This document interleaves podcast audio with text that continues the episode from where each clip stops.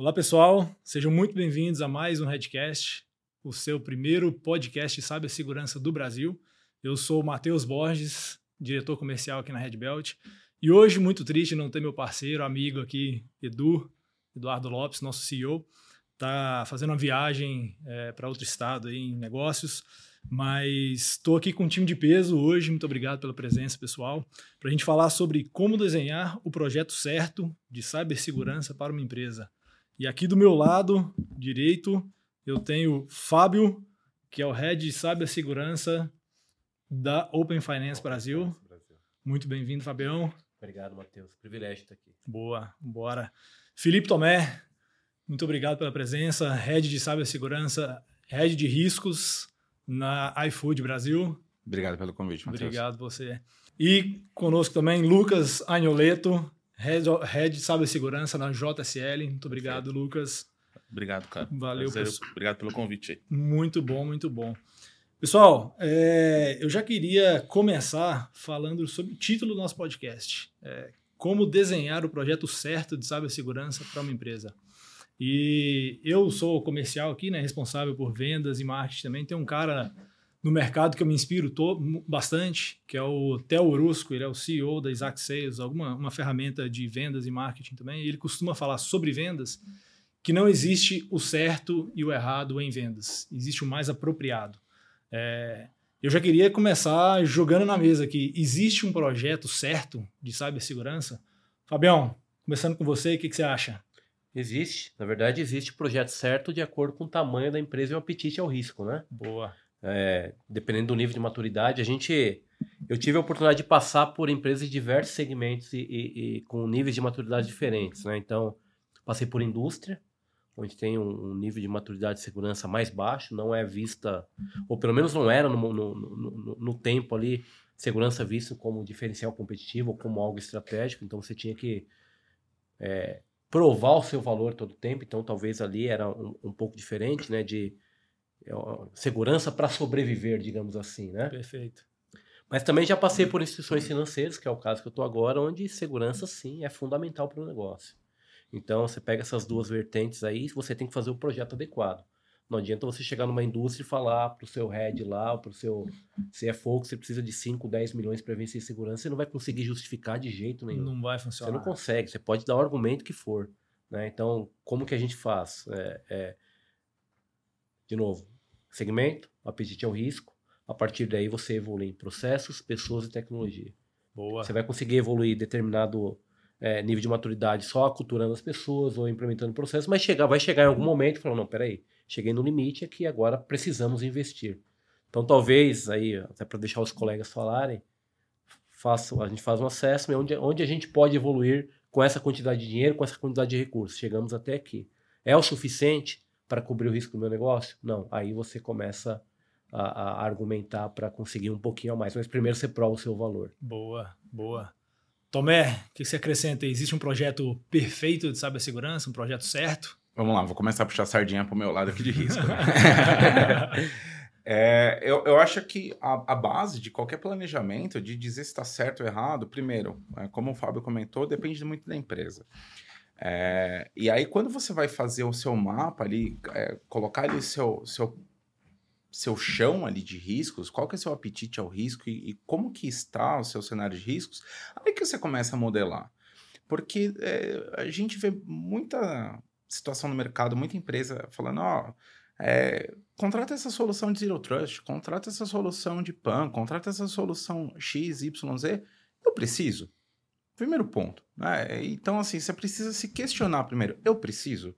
Boa. Se você não sabe responder logo de cara, então é, é, é na, na, na, dúvida, o não tem que imperar. E você dá o passo na certeza. Então, quando você tiver certeza do seu apetite ao risco, o seu mapa de riscos e aonde você quer buscar mitigar, é, aí sim, aí o seu projeto ele é perfeito porque ele está enquadrado exatamente de acordo com a cabeça da, da gestão sênior, vamos dizer assim, em termos de apetite ao risco e investimento. Perfeito. Lucas? Eu vou ser um pouco mais poético que os nossos amigos aqui. Né? é, eu acho que o projeto perfeito é aquele que atende o nosso cliente interno. e atende às nossas necessidades em segurança ao mesmo tempo. A gente consegue balancear os dois lados. De nada adianta eu ter um baita de um projeto de, de redes, microsegmentação de redes, e eu começo a inviabilizar o negócio. Estou seguro, mas não sai do lugar. Né? Então, acho que o projeto perfeito de segurança da informação é aquele que consegue é, balancear os dois lados, a gente viabiliza negócio de maneira segura. Boa. Estou dizendo que acho que é muito poético, mas eu acho que é, é, esse é o principal objetivo de um projeto desse. Então, vou tentar resumir. Não existe um projeto de segurança perfeito por si só. Existe um projeto de segurança perfeito para a sua empresa, na sua indústria, alinhado com a visão, a estratégia e onde o negócio está querendo chegar. Exato. Faz sentido? Faz sentido. Faz sentido. Eu concordo com você. Boa, boa. Tem alguma limitação nisso que eu, que eu mencionei aqui? Tem algum outro viés que a gente precisaria se preocupar nesse começo? Quer que eu comece aqui? Bora. Eu acho que quando o, o, você me permite a, não falando de alguma empresa específica, mas quando o negócio é muito suicida. É porque o negócio tem tendências suicidas ali, né? Ele, pô, o negócio, ele às vezes ele quer te deixar de lado de qualquer jeito porque ele quer acelerar, ele quer escalar rápido.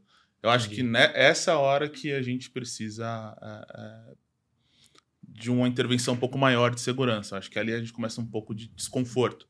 Legal. É, e tentar fazer a parte política da maneira correta. Acho que é, acho que é o principal desafio aí. Boa. Eu, tem, acho que tem outro ponto aí também. Né? Acho que a limitação se dá pelo próprio profissional de cyber ou de segurança. Só para fazer um resgate aí, a gente tá, passou por algumas etapas, né? Tem a etapa do cara de segurança que falava não, né? Tem que fazer um projeto, não, não dá, tem risco, não tem que é colocar o bloqueador de tudo, bloqueador. Né? Aí um, um, segundo momento é, tá bom, a gente consegue, vamos tentar habilitar negócio, vamos trabalhar o risco, vamos ver o que dá para fazer e tal. E acho que o terceiro momento agora é como que a gente usa a segurança como diferencial competitivo. Boa. Por que, que eu falei que talvez o gestor de segurança seja um, um, um cara que impeça? Se ele não tiver habilidade de é, entender o negócio e acrescentar segurança, eu costumo dizer, eu, gost... eu ouvi essa frase, inclusive num dos eventos que a gente participou, cara, eu não sou um gestor de segurança, eu sou um, especi... eu sou um gestor de negócios com especialização em segurança. Então eu entendo o meu negócio e a partir daí o caminho que o negócio quer seguir, como que a segurança pode ajudar apontando risco, dando solução, é, sendo um habilitador. Sim. Então, se você não tiver essa habilidade, a gente ainda encontra no mercado muito profissional de segurança extremamente técnico, que não consegue chegar num board e responder qual é a sua exposição ao risco. Qual é a nossa exposição ao risco? E aí, a partir daí, como que eu resolvo? Então, você acaba criando barreiras, porque você não consegue chegar na mesa para pedir investimento. Você não consegue justificar o porquê que você quer fazer ação A, B ou C. Então, você acaba sendo um limitador também. Legal. A maior limitação que eu vejo para a implementação de muitos projetos, principalmente projetos de, de alto investimento, é, que é quando o executivo de segurança ele busca atingir maior resultado ali em termos de maturidade, em termos de redução de risco, é o timing.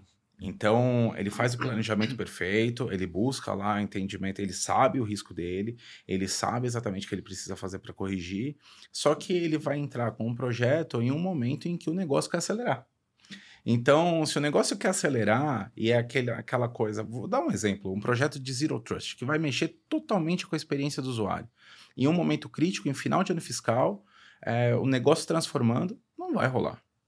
Então, quando você entra nesse timing, é, vai um pouco de encontro com você conhecer o seu negócio, vai um pouco de encontro de você saber posicionar o seu projeto de acordo com o seu risco, sim, mas você entender que é melhor você dar um passo atrás e fazer o, o seu projeto no momento em que a empresa inteira vai abraçar, do que você acabar ocasionando algum impacto para sua operação, impacto para o seu negócio, e aí você perde confiança, você é causou isso. um outro impacto operacional, enfim. Então vai muito do timing. Posso, posso usar um exemplo aqui só? Claro, claro. Até engraçado claro. sobre essa questão de usabilidade, né?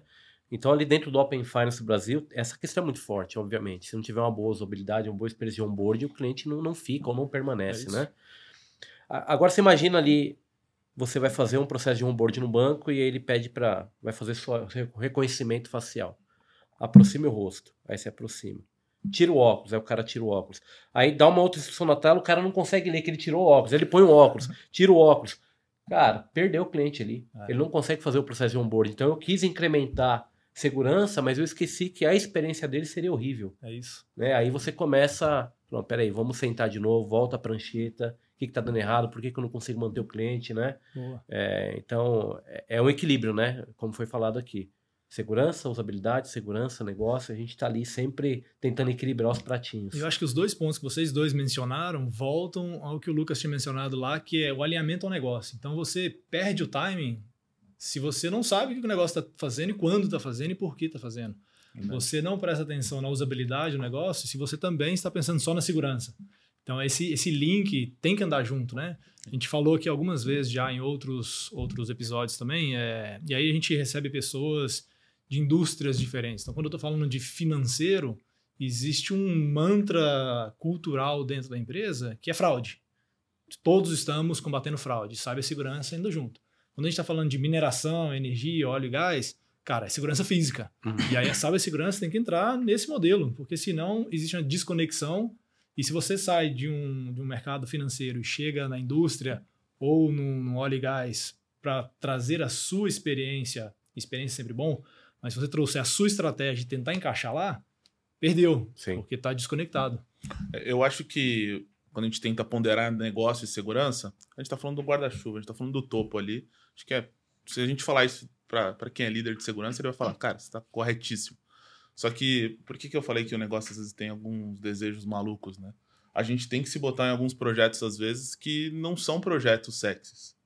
A gente coloca como segurança da informação dentro das nossas corporações projeto que não é sexy para ninguém. Ninguém gosta de fazer aquilo. Você vai impactar a sua operação, você vai impactar o seu negócio e você está pesando mais agora. O negócio não é mais tão importante. Você quem fala mais, você, você quem fala mais, você que tem prioridade. Eu acho que esse tipo de balança, a gente saber lidar quando o projeto é sexy, trazer para as pessoas, trazer as pessoas juntas e elas compreenderem que no momento oportuno você está com elas. E no momento nem tão oportuno, talvez você não esteja tão com elas porque elas não podem, ou elas não conseguem.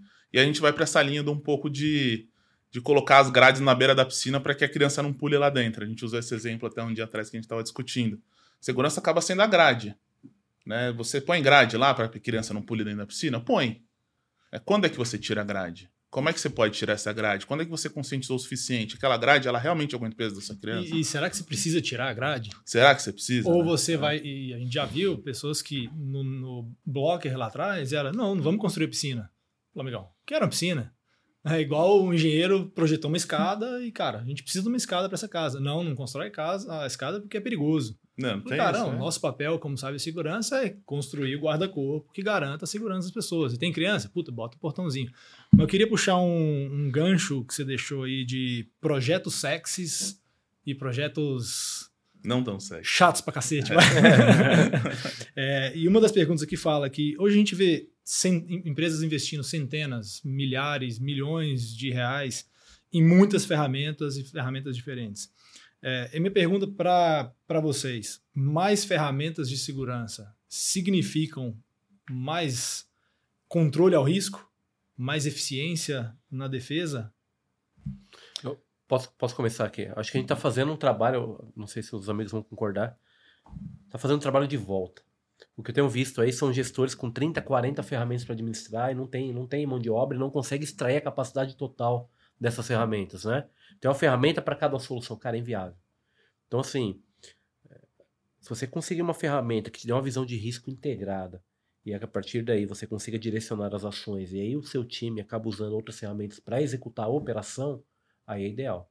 Você, como gestor, ter várias ferramentas para administrar, você se perde. Posso, posso dar um detalhe maior, claro. ou te pedir um detalhe maior, é, o que, que seria uma ferramenta de risco integrado num modelo de cibersegurança? Pra, Explica um pouquinho para a turma. No meu caso, é onde eu consigo mapear quais são os meus processos críticos. Tá. A gente volta para a base de TI, de ITSM. Eu mapeio meus processos críticos, quais são os ativos que estão ligados àqueles processos, o que, que está exposto na internet, e a partir daí eu gero uma visão, um dash de risco. E eu monitoro em cima daquilo. É utópico também falar que eu vou monitorar todos os processos da empresa, todas as ferramentas. Cara, o que, é crítico para o negócio? O que, que eu tenho que olhar? O resto a operação vai cuidar. Né? Então, eu, eu, inclusive, a operação eu prefiro que seja terceirizada. Eu até brinco, a gente terceiriza a capacidade, não a capacidade de pensar, mas a mão de obra. Legal. Então você fica com um corpo ali onde você consegue ter o tático e o estratégico e ferramentas que te suportem nisso. Sim. E o operacional não quero nem ver é operacional, a ferramenta que o cara vai usar para fazer o pentest, para fazer gestão de vulnerabilidade, cofre de senha, isso aí eu vou deixar com o meu time lá, com os analistas. Mas essa visão integrada para mim é extremamente importante. Boa. É uma forma também de reportar e, e, e conseguir incentivo, conseguir mostrar Sim. como que está a evolução, né? Então, acho que é isso. Então, só para fechar, acho que a grande dificuldade hoje é sim diversas ferramentas, diversos segmentos, como que você tem usa elas de forma que você consiga realmente extrair o que é necessário para ter uma bo- boa Não, performance. excelente. E, e quando você fala de risco, é, você está 100% alinhado ao que o board, ao que os altos executivos da empresa estão falando, estão se preocupando, né? É, a gente bate nessa tecla aqui muito também que o board entende de risco, entende de risco financeiro, de risco jurídico, de risco de imagem, de risco legal. É, como que a gente junta a nossa frente em risco que o board entende, que o board gestiona, e que o board vai patrocinar ou abrir as portas para você implementar o seu projeto perfeito que não existe. Tomé, Cara, ah, pegando um pouco de, de gancho assim no, no- no- no- na pergunta anterior, é, a questão da- da- da- das ferramentas acho que muito mais atrapalha do que ajuda. Você tem muito, muita, muito overlap de ferramenta, mais atrapalha no ponto de vista o time não sabe o que gerenciar, não sabe qual alerta que é mais prioritário ou não. Você precisa ter uma capilaridade enorme de gestão sobre Sim. aquelas ferramentas, skill para gerenciar e tudo mais, você não vai conseguir ter. É, existe a questão do posicionamento da ferramenta. Então, a sua ferramenta ela consegue te garantir uma cobertura é, decente para o seu negócio ou não? Porque o que a gente vê muito aí, ah, coloca a ferramenta A no, segmento aqui, a ferramenta B que dá um overlap pequeno, mas cobre outro pedaço. Você, quando você vai ver, tem oito ferramentas e você mesmo assim não consegue ter uma visão integrada de risco é, que seja suficiente para te dar a visão para um seu board. Boa. E aí, chegando na, na linguagem para o board, é eu tenho que olhar de trás para frente. Eu tenho que, primeiro, é, no negócio, é, entendendo que a, a principal missão ali de segurança é você entender do negócio, mostrar qual é o risco e falar para o board: fica tranquilo, acelera o negócio, que eu estou aqui para te dar visibilidade onde a gente está com problema e onde a gente está com tudo controlado. Essa comunicação, para ela ser clara, eu preciso ter ferramental que me dê essa comunicação clara. Então, se eu tenho uma bagunça lá atrás, em que eu não consigo ter indicadores concisos, eu não consigo ter uma cobertura correta, eu não consigo trazer a minha própria confiança para dar confiança para o board, no final das contas eu estou passando uma mensagem com ruído. Então, para dar essa mensagem para a alta liderança, assim, ó, não acelera o negócio que a gente está em risco. Ou pode acelerar, que está tudo sob controle. Eu preciso ter uma retaguarda muito bem planejada, muito bem implementada, muito bem manuseada, para garantir que a comunicação fim a fim ali aconteça sem, sem ruído algum. Demais, demais. Lucas, alguma coisa para acrescentar? Bom, eu acho que eu posso, posso acrescentar um pouco usando uma frase que eu tenho batido bastante ultimamente, que é a do básico bem feito, né? cara? Boa, boa. É, acho que ele- a gente bate muito nessa frase. Parece que já caiu a orelha já de tanto falar esse negócio, a boca, cai a língua, cai tudo, mas você continua repetindo. Mas as pessoas se esquecem que as ferramentas vêm para suportar processos, né? No fim das contas. As ferramentas vêm para suportar processos. Não adianta eu ter a ferramenta sem o processo. Ela não, não resolve nada. Ela é simplesmente dinheiro jogado fora. Então, eu acho que de tudo isso que vocês estão falando, eu preciso estruturar processos, eu preciso ter certeza de qual o papel de cada um dentro dessa estrutura, que cada um vai fazer, seja uma empresa terceira, seja o meu time, qual o papel claro, com um tempo adequado e avançando aos poucos. Às vezes, acho que a gente tem a necessidade é, própria até de mostrar muito resultado, né? O mundo corre muito, então todo mundo quer mostrar muito resultado, quer implementar muito projeto junto, às vezes não é esse o caminho. Às vezes é melhor você pegar um projeto que tem um alto risco, né, é, por você não ter aquele projeto implementado, ataca ele, termina ele, leva a transparência para o seu board de como você está avançando, né, e ó, primeiro eu estou olhando para isso, isso aqui é nosso risco iminente. Depois eu olho para as minhas vulnerabilidades externas, por exemplo, que é outro risco iminente, onde eu estou exposto. E vou trabalhando pedaços. Eu acho que ninguém espera o super-homem, cara. Né? Às vezes a gente tem a impressão que a gente precisa ser o super-homem. É, e eu acho que nenhum board espera o super-homem. Eles, que eles esperam pessoas que estão conscientes do que estão fazendo com o pé no chão.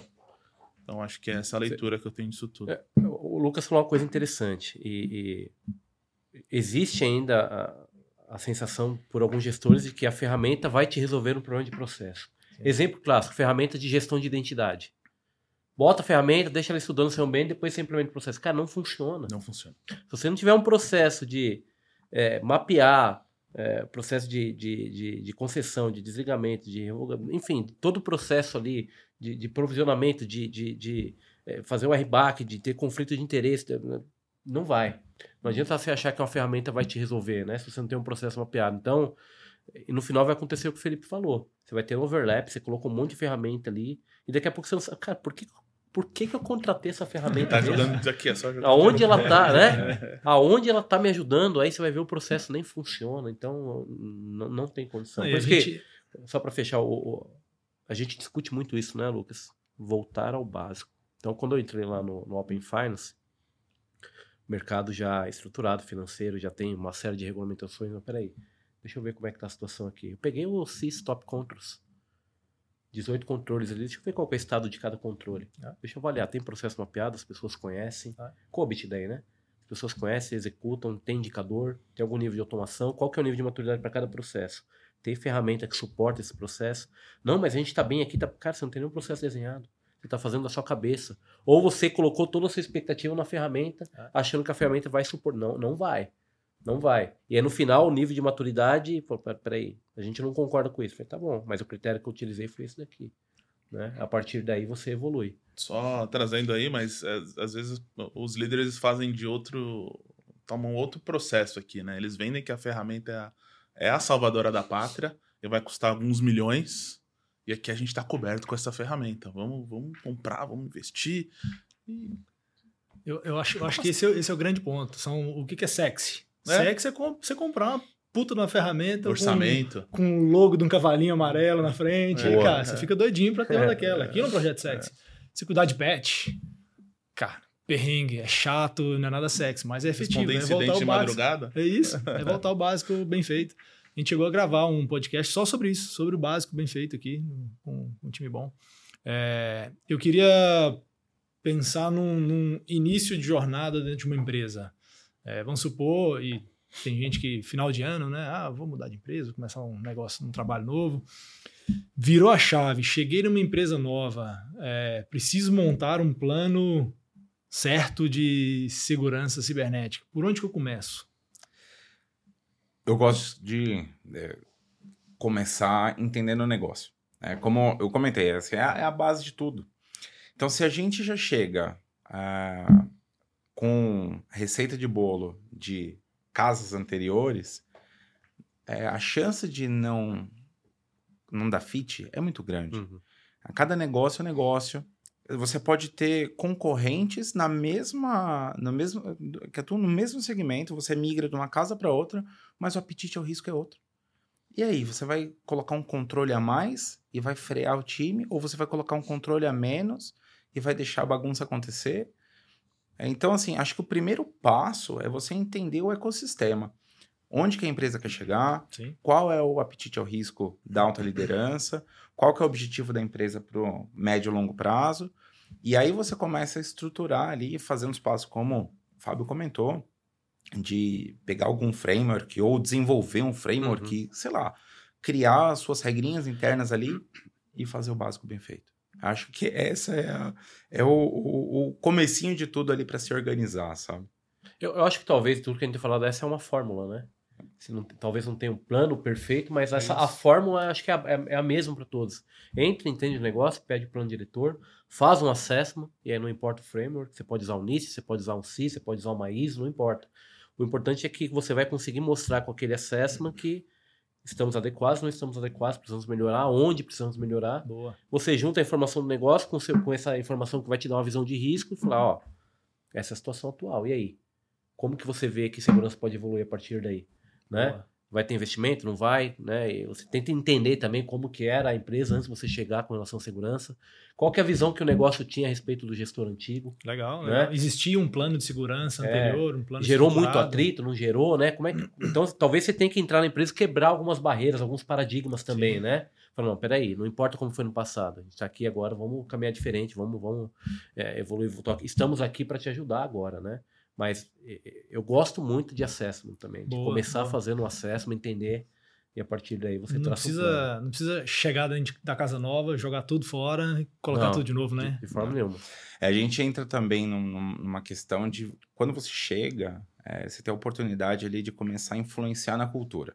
Uhum. Que a cultura da, da empresa ela é um dos grandes fatores do sucesso de segurança. A gente sabe que a segurança está na ponta, o usuário que clica no phishing, é, a- os times de desenvolvimento que acabam desenvolvendo certo ou errado.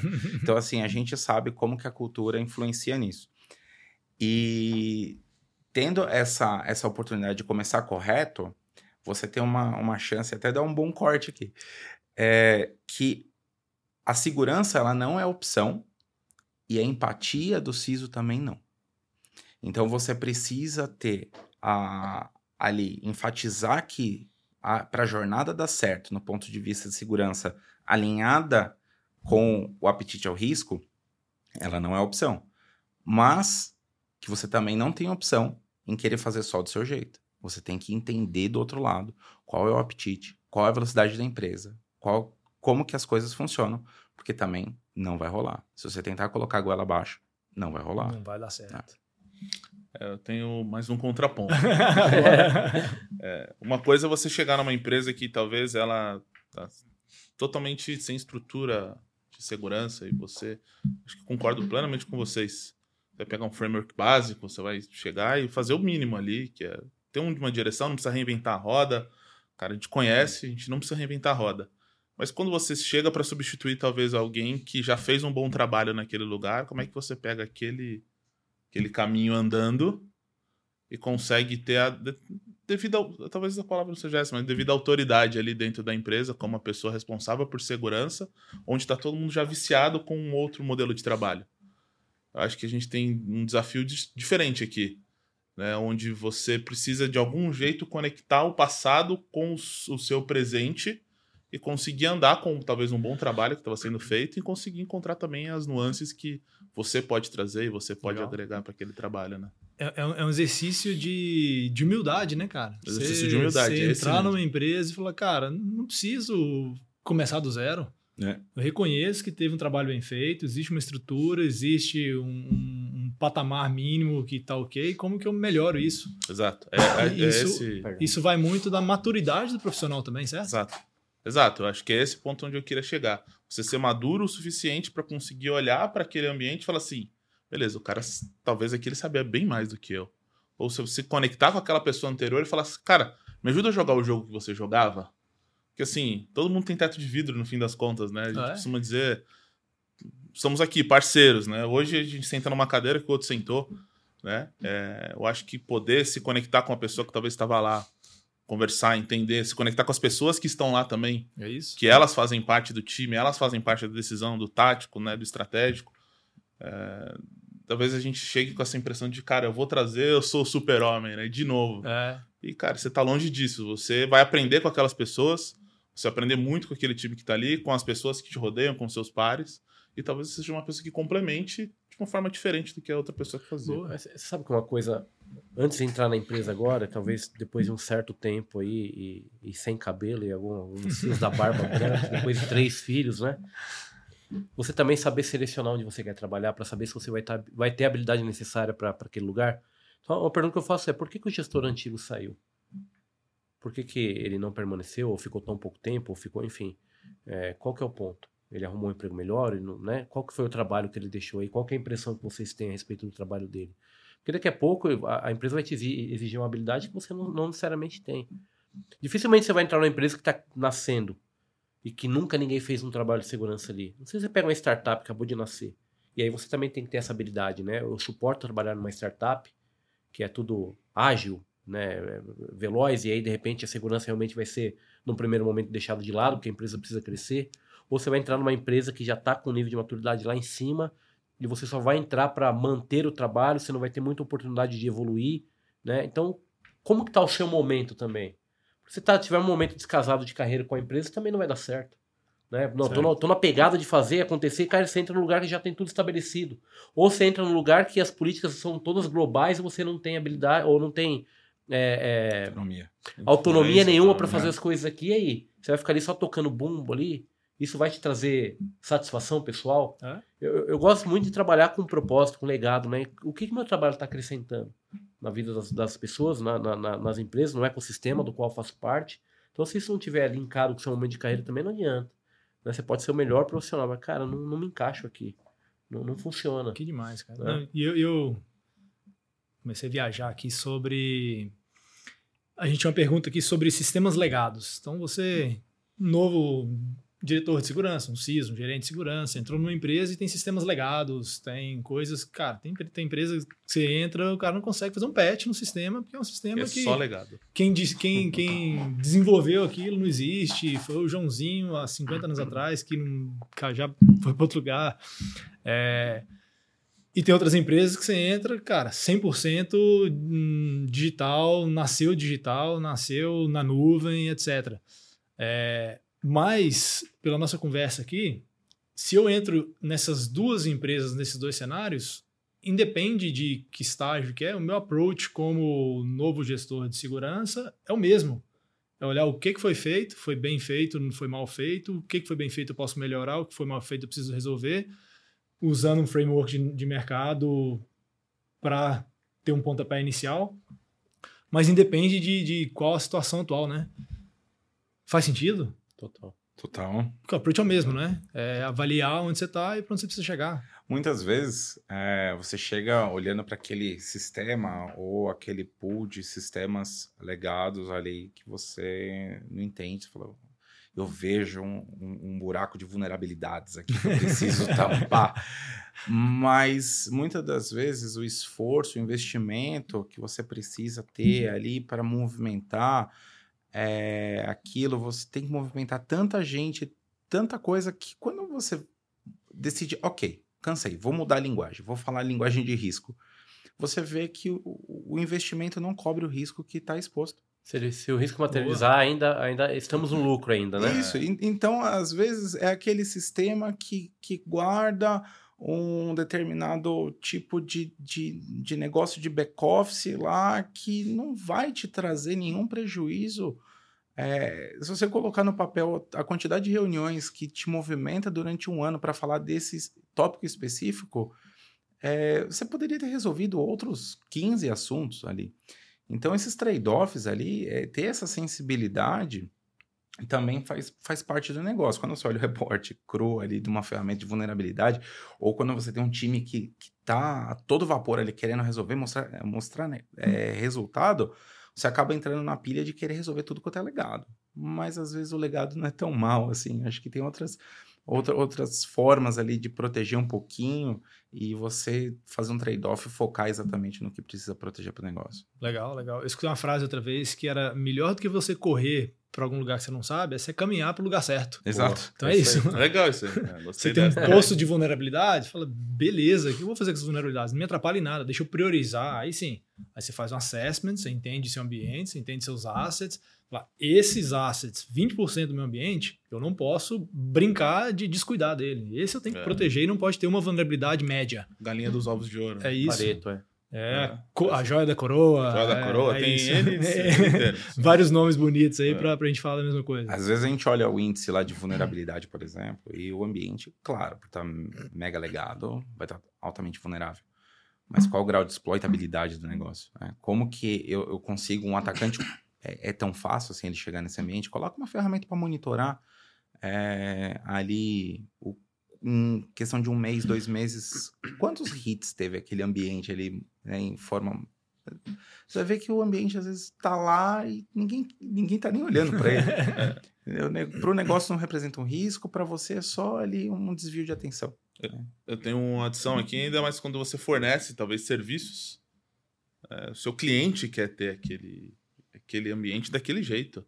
Você desenvolveu daquele jeito, ele se conecta com aquela linguagem legada que seja, ele também se conecta com a linguagem legada.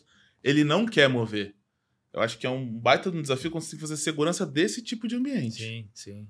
né? Porque é um ambiente que talvez está exposto, você sabe que tem legado e você precisa achar todos os tipos de controle compensatórios possíveis para manter esse ambiente legado o mais seguro possível. Né? Como é que você traduz o ambiente legado a um ponto onde você se conecta com o cliente e todo mundo consome aquilo. Né? E assim, você vai acabar com o ambiente legado, seu cliente fala, cara, se acabar com o ambiente legado desse meu ambiente, eu não contrato mais você. O que, que você faz? Para onde você anda? Você me fez lembrar um ponto aqui, né? A gente está falando, obviamente, de segurança de dentro da empresa, mas no final do dia, o seu nível de, o nível de maturidade da, da, da empresa que você é gestor, ela vai ser somada ao seu ecossistema.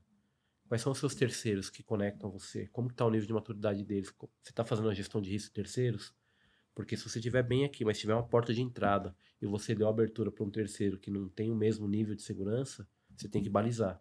É isso. Você vai Fazer... colocar na balança e falar, opa, a soma de todos esses fatores aqui faz com que o meu risco aumente ou diminua. Com a equação, né? né? É, agora fazendo um próprio contraponto com o que eu trouxe agora há pouquinho. É, tudo depende da relevância daquele ambiente legado. É, eu também costumo dizer assim que de nada adianta você ter uma casa boa, confortável, gigante. Sua porta de entrada tem uma porta-cofre lá, de inveja a bancos suíços. E a sua porta lateral é um biombo japonês, uhum. com, com papel de seda ali. Uhum. Então, você tem que entender ali qual que é o, seu asset, como que ele está vulnerável e proteger de forma decente ali. Excelente, é. excelente. E acho que por isso que eu, particularmente, gosto muito de pensar em frameworks, que você mencionou, é, porque você tira o seu, o seu viés... Não é a sua opinião pessoal. É isso, você tira o seu é. viés, as suas limitações como um gestor, fala, eu acredito que se eu tratar A, B e C, eu tô bem. Mas espera, Baseado em o que, que os especialistas do mercado que vivem de estudar isso pensam sobre isso. E aí, quando a gente fala de ISO 27001, por exemplo, você pensa em processos de RH para gestão de acessos. Você pensa em segurança física do seu ambiente, que muitas vezes é deixado de lado numa conversa de um gerente de segurança que pensa mais em dados, em informações num computador em algum lugar, né? Acho que é, acho que é importante ter um embasamento de um framework por isso, porque você elimina o, o seu, seu ponto cego do retrovisor. É, eu tinha um outro, uma outra pergunta aqui que a gente falou mais cedo também, uh, tomando um café ali, sobre on-premise e cloud, né? E até uma informação legal aqui de um estudo da Thales, desse ano até, 2023, eles trouxeram que 39% das organizações de todo o mundo sofreram pelo menos uma violação de dados em seu ambiente de nuvem no ano passado. É, on-premises, cloud, como que a gente trata isso? Posso aqui? Eu acho que quando a gente está falando sobre esse tipo de violação de dados, cara, a culpa não é da cloud ou não é da on-premises. A culpa é de quem fez aquele setup daquele ambiente. Né? Como que a gente fez esse setup desse ambiente, como a gente fez o foundation daquele ambiente e como a gente permitiu a violação acontecer. Né? A gente tem, de novo, frameworks disponíveis para que a gente avance e que a gente não tenha esse tipo de, de, de ocorrência ou incidente dentro das nossas corporações. Né? É, acho que principalmente a gente peca aqui.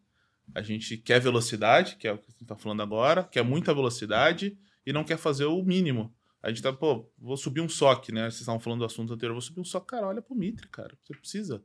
Você não pode olhar pro Mitre?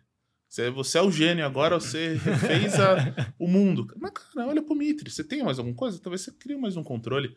Mesma coisa, cara. Você está subindo uma nuvem, faz o foundation correto. Olha para os controles mínimos, as configurações mínimas, né? Fecha as portas administrativas para a internet. Olha para a gestão de acesso da sua cloud. Né? Então, olhando para o mínimo que você está fazendo ali, eu acho que você evita esse tipo de incidente. Boa. Né? Acho que no final do dia, desculpa, Felipe. No final do dia, se você tiver uma boa base nesse sentido de voltando para o básico, né? O que, que eu deveria uhum. olhar, o que, que eu deveria priorizar, não importa onde está o ambiente. É, eu digo mais, quando você coloca na, na, o seu ambiente na nuvem, você aumentou a superfície de ataque. E tem gente que acredita que eu vou botar na nuvem e os próprios controles nativos da nuvem me protegem. Não. Existe até uma isenção de responsabilidade. É onde vai o provedor e é onde, é, onde entra o seu papel. Né? Então não adianta botar lá e achar que as configurações default vão me proteger. Eu acho, eu acho que esse, esse é um né? paradigma interessante, não é? Ainda existe esse conceito de estar tá na nuvem tá tranquilo porque alguém está cuidando daquilo. Sim. É, um, um, um, pouco de, de, né? desses números aí da, da Thales, ele nada mais é, assim, sendo bem flat, é que a conta chegou. Há 10 anos atrás, as empresas entraram numa vibe de go to digital. Vamos para a nuvem, vamos para a nuvem.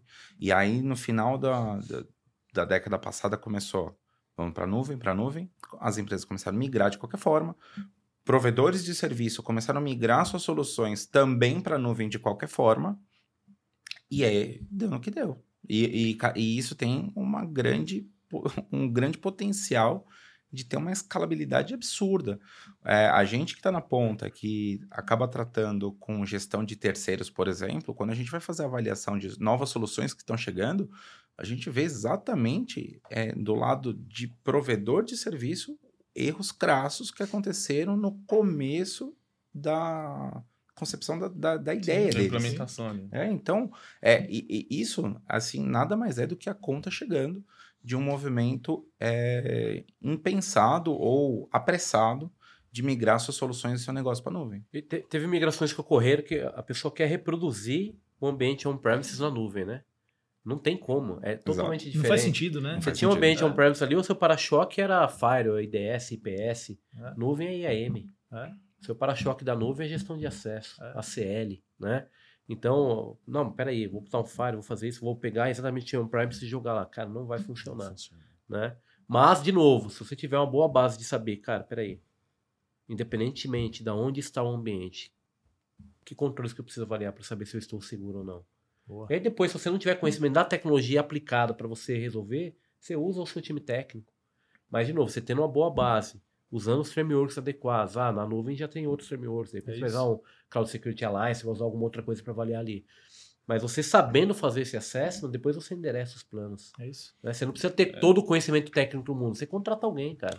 Né? Eu- mas aqui, se a gente for olhar também, as clouds antes elas não tinham o, o advento do CSPM, né? Hoje as clouds elas te entregam um Já te CSPM fornece junto. nativo, é. Apesar de eles te entregarem a cloud super permissiva, falando, cara, você precisa fazer o foundation, né? você precisa montar o básico ali, ele te fala, olha, só que esse básico que você tá montando, tá faltando isso aqui, Ele não é tá suficiente faltando pro isso aqui, caso. tá faltando vezes- isso aqui. Boa. Então, eu acho que com o advento, as- acho que as clouds começaram a ver isso e falaram, cara, eu preciso ajudar meu, meu usuário de algum jeito. Ele precisa receber um apoio meu aqui, porque eu conheço mais da minha cloud do que ninguém. Então, deixa eu trazer para ele aqui uma visão de como ele tá, qual que é o, o score dele de segurança. Então, hoje todas as clouds têm pelo menos um score de segurança. E se você fizer o mínimo desse score, você já anda bem. Você vai fazer o melhor de tudo? Talvez não, mas você já anda bem É isso. né? Você tá expondo ali um IP público, cara, põe um AF na frente, fecha ponto a ponto com o seu AF ali, garante que, que essa exposição que você tenha tá protegida também por um AF. Isso Você começa voltar. a fazer o mínimo, né? Isso vai voltar lá naquela questão que a gente colocou no início das ferramentas de segurança. Você falou da nuvem, mas, por exemplo, Office 365 já tem um security, esqueci o nome da ferramenta ali, tipo um security hub também, que ele te dá o seu nível de maturidade. É isso. Quantas pessoas olham aquilo para implementar e tá querendo colocar uma ferramenta? Não, peraí, cara, nativamente eu já tenho alguma coisa. É. Vamos usar o que a gente tem, extrair o máximo de performance daqui, esgotamos. Mesmo esgotando o que a gente tem, não chegamos no nível que a gente quer para controlar o risco. Tá bom, agora a gente evolui a partir daqui. Boa. Né? boa. Pessoal, o papo tá bom demais, mas o Felipe já deu a notícia ali que tá na hora. É, temos também uma reunião daqui a pouquinho também. Agora tá precisamos esquentando. Matheus? É isso, cara. Aí a gente vai ter que marcar outra. Boa. Mas agradeço demais. É, Só uma rodadinha rápida aqui. O que, que ficou de hoje desse bate-papo? Ou, se você preferir, uma mensagem para quem está escutando para a gente de um plano adequado ou certo de cibersegurança. En- Entenda o seu negócio, seja parceiro dos seus, é, dos seus executivos, mostre que você está ali para ajudar, para apoiar o negócio e, se possível, o que, que ele vai ganhar a- habilitando segurança ali. Vai Boa. ter um diferencial competitivo, ele vai se manter mais atrativo, mais sexy para o mercado, Boa. né? E você usa, e isso usa segurança para realmente fazer com que essa empresa tenha um diferencial competitivo. Se coloque à disposição é, de ir nas áreas, de falar com as pessoas, de entender o negócio, de ver onde você Excelente. pode ajudar. Eu acho que essa é a mensagem. Boa. Felipe Tomé. Bom, eu, eu, eu acho que o, o que a gente empacota aqui desse papo, que foi bom demais, é que quando a, quando a gente vai buscar elevar nossa maturidade de segurança né, através de projetos, que é o que a gente discutiu bastante, a gente precisa ter a humildade de Uhum. entender onde que a gente onde a gente está, entender ali qual é a jornada, porque muitas das vezes, a maioria das vezes, a gente chega no meio de uma jornada, quando Sim. a gente chega numa, numa empresa é, nova, e ter a total aderência ao negócio é, e empatia ali com como a empresa opera, qual que é o movimento, qual que é o apetite ao risco. E, e, e essas ações, assim, acabam movendo muito mais o CISO para uma linguagem mais executiva do que se ele fechar a cabeça, olhar para baixo e falar assim, não, vou fazer tudo do meu jeito. É isso. Aí acaba sendo o, o tracking do, do bloqueio que a gente falou tanto. Boa, perfeito. Lucas, Bom, eu, eu trago como reflexão que segurança pode ser sexy, porque o mercado quer segurança, acho que as empresas querem segurança, mas ele pode ser sexy se a gente sabe como fazer ele ser sexy. Isso depende da gente, como o- os representantes de segurança das nossas organizações, saber trazer aquele tema de uma maneira atraente para quem vai ouvir. Seja com cultura, seja com projeto, seja com o board, seja com quem for. Eu acho que hoje a gente tem muitas maneiras e muitos frameworks, muitos meios de chegar lá. Eu Boa. acho que a gente precisa aprender sempre, se municiar e seguir. excelente, cara, excelente. Fabião, obrigado pela Agradeço, Eu que presença. agradeço. Privilégio, estou à disposição aí sempre. Obrigado, pessoal. Bom demais. Felipe Tomé, sempre um prazer estar contigo. Agradeço. Valeu demais. Lucas, prazerão. Prazer é meu. Muito obrigado. Voltem sempre. Pessoal, obrigado pela presença de Obrigado. todos aí, pela audiência.